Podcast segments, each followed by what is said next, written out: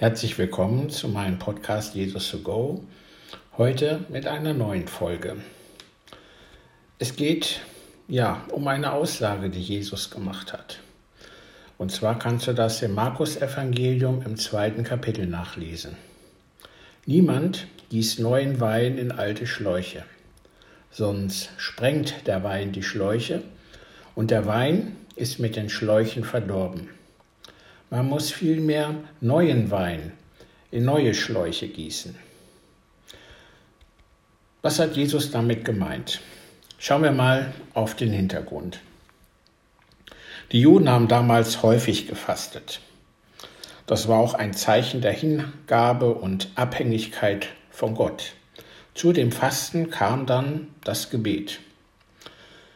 Bei den Pharisäern war das Fasten eine rein äußerliche Pflicht. Man wollte mit dem beständigen Fasten den Menschen die eigene Frömmigkeit zeigen und sie auch mit der eigenen Frömmigkeit beeindrucken. Johannes und seine Jünger fasteten auch, aber sie hatten eine andere Art als die Pharisäer.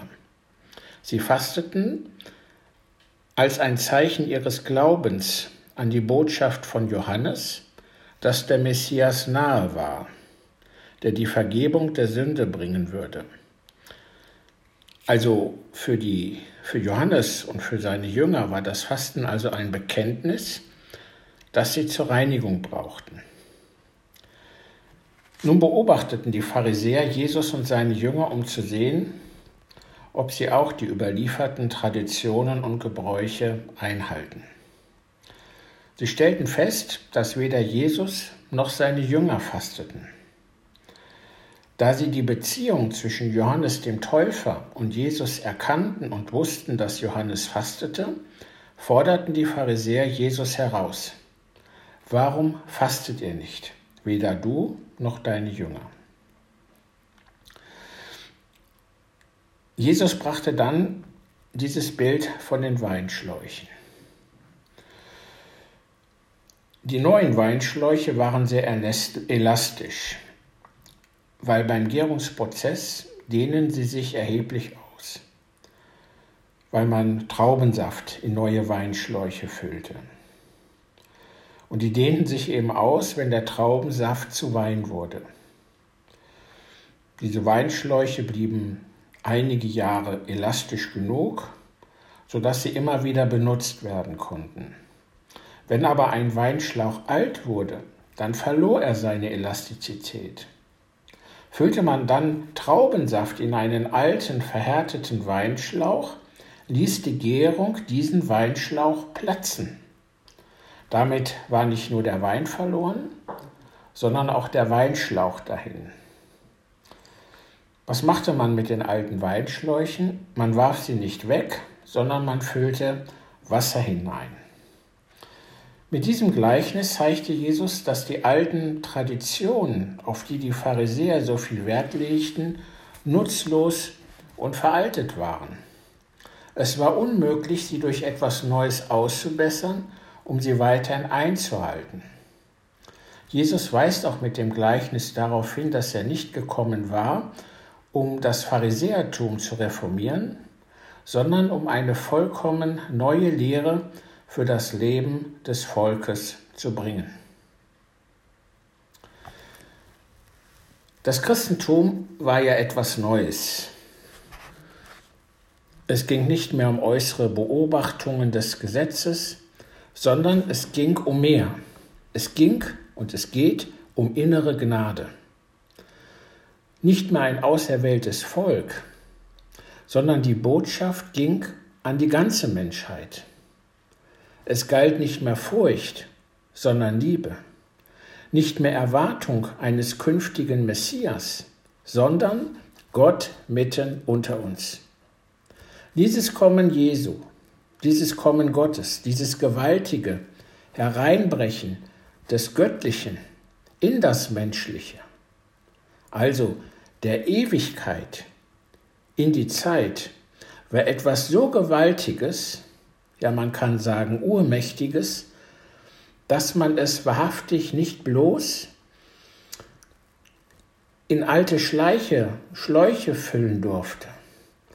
Es sprengte alle bisherigen Formen, denn das Neue, diese Ewigkeit in die Zeit, war zu vergleichen mit einem gärenden, schäumenden Wein. Und den konnte man nicht, wie bereits erwähnt, in alte, brüchige, gewordene Schläuche füllen. Es war also ein neuer Anfang der Weltgeschichte, ein aufblitzender Morgen, ein aufbrechender Frühling. Es war wirklich das Jahr 1.